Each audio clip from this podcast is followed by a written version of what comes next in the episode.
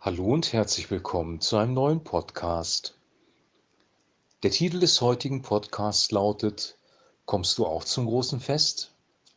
Wir lesen aus Lukas Kapitel 14, die Verse 15 bis 24. Als ein Mann, der mit Jesus am Tisch saß, das hörte, rief er aus, Glücklich sind die dran, die am Festessen im Reich Gottes teilnehmen. Jesus antwortete ihm mit folgendem Gleichnis. Ein Mann bereitete ein großes Fest vor und verschickte viele Einladungen. Als alles vorbereitet war, sandte er seinen Diener aus, der den Gästen sagen sollte, dass es Zeit war, zum Fest zu kommen. Aber sie fingen alle an, Entschuldigungen vorzubringen. Einer sagte, er habe gerade ein Feld gekauft und wolle es nun begutachten. Er bat ihn deshalb zu entschuldigen. Ein anderer erklärte, dass er gerade fünf Paare Ochsen gekauft habe und sie prüfen wolle.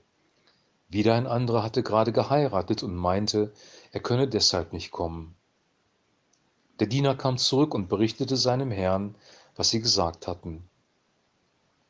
Da wurde der Herr zornig und sagte, Geh hinaus auf die Straßen und Wege der Stadt und lade die Armen, die Krüppel, die Lahmen und die Blinden ein. Der Diener tat, was ihm aufgetragen worden war, und berichtete dann, wir haben noch Platz für weitere Gäste.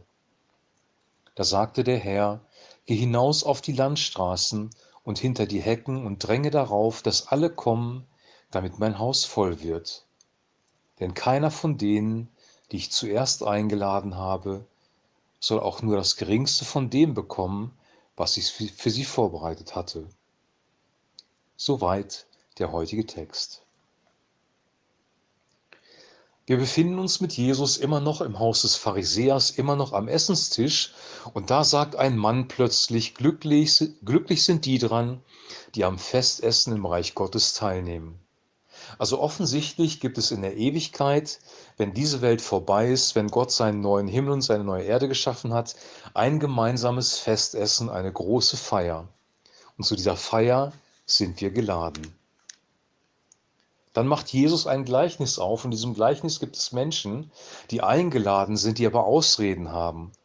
Und dann, ja, muss derjenige, der das Fest ausgerichtet hat, sich andere suchen für die Feier. Und er schickt seinen Diener aus, um Arme, Krüppel, Lahme und Blinde und Leute, die obdachlos sind, zum Fest zu laden.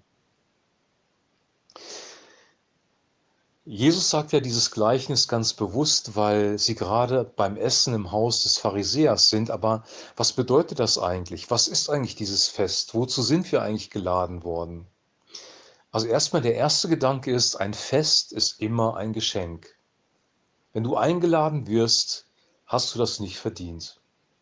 Du bist eingeladen, weil dich der Gastgeber, der das Fest vorbereitet hat und der alles bezahlt hat, gerne auf seinem Fest haben möchte. Dann ziehen wir uns an, bereiten uns vor, machen uns auf den Weg und kommen zu dem Fest. So ist es in der Regel. Und hier kommen Ausreden. Ich habe gerade Ochsen gekauft, ich habe gerade ein Feld gekauft, das ich begutachten muss, ich habe gerade geheiratet, also Ausreden, um nicht zu dem Fest zu kommen. Oder anders ausgedrückt, andere Prioritäten, die für denjenigen, der eingeladen ist, offensichtlich höher sind.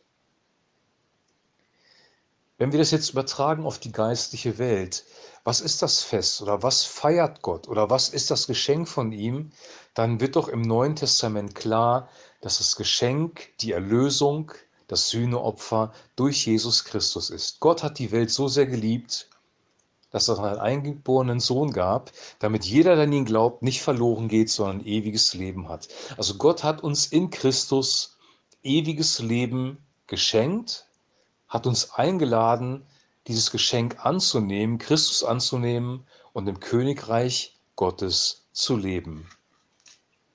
Das Königreich Gottes beginnt nicht, wenn du diesen Körper verlässt und stirbst oder wenn du entrückt wirst, sondern das Königreich Gottes beginnt, wenn du anfängst mit Gott und seinen Prinzipien zu leben. Wenn Gott eine Realität ist in deinem Leben, wenn der Heilige Geist eingezogen ist in dein Herz, wenn du Christus nachfolgst, wenn du seine Worte hörst, darüber nachsinnst und ihm nachfolgst, dann ist Reich Gottes in deinem Leben angefangen. Wir können diese Einladung von Gott bekommen und trotzdem weiterleben wie bisher. Die Prioritäten können sein Geld verdienen. Die Priorität kann sein, eine Familie zu gründen. Die Priorität kann sein, von anderen Menschen angesehen zu werden. Wir drängen das Reich Gottes beiseite und haben andere, nämlich falsche Prioritäten und gehen dann am Leben vorbei, weil wir letzten Endes nicht am Fest teilnehmen werden.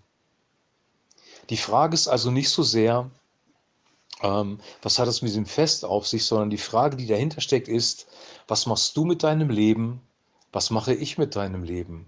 Was sind die Prioritäten in unserem Leben oder wer sind die Prioritäten in unserem Leben? Ist die Priorität in unserem Leben, das Geschenk von Gott anzunehmen, die großartige Erlösung in Jesus Christus und ihm wirklich nachzufolgen, nach seinen Lebensprinzipien zu leben, Gott zu lieben in unserem ganzen Herzen und andere Menschen wie uns selbst? Oder sind unsere Prioritäten ich, mich, meiner, mir, segne diese vier? Ist es Egoismus? Ist es Egozentrik? Ist es materieller Reichtum, der Gott Mammon, der uns treibt? Ist es das Ansehen von Menschen? Ist es die Familie vielleicht, die im Vordergrund steht? Was ist die Priorität in deinem Leben? Und was ist die Priorität in meinem Leben? Das müssen wir uns fragen und die Antwort darauf dann selber geben. Ich wünsche dir und ich wünsche mir, dass wir die Prioritäten richtig setzen, dass Christus die höchste Priorität in unserem Leben ist, dass wir ihm wirklich nachfolgen, dass es uns um sein Königreich geht. Und dann werden uns alle anderen Dinge, so sagt es die Bibel, zufallen. Denn Gott ist unser Versorger, Gott meint es gut mit uns. Wir werden morgen einen weiteren Text hören zum Thema Nachfolge, nämlich Lukas Kapitel 25, äh, Kapitel 14, Verse 25 bis 35. Da wird das Ganze nochmal verdeutlicht, was Jesus hier meint. Aber für heute erstmal die Frage, was sind deine und was sind meine Prioritäten? Folgen wir Jesus wirklich nach? Ich wünsche dir jetzt noch eine gute Zeit einen guten Start in die neue Woche und bis zum nächsten Podcast ein herzliches Shalom.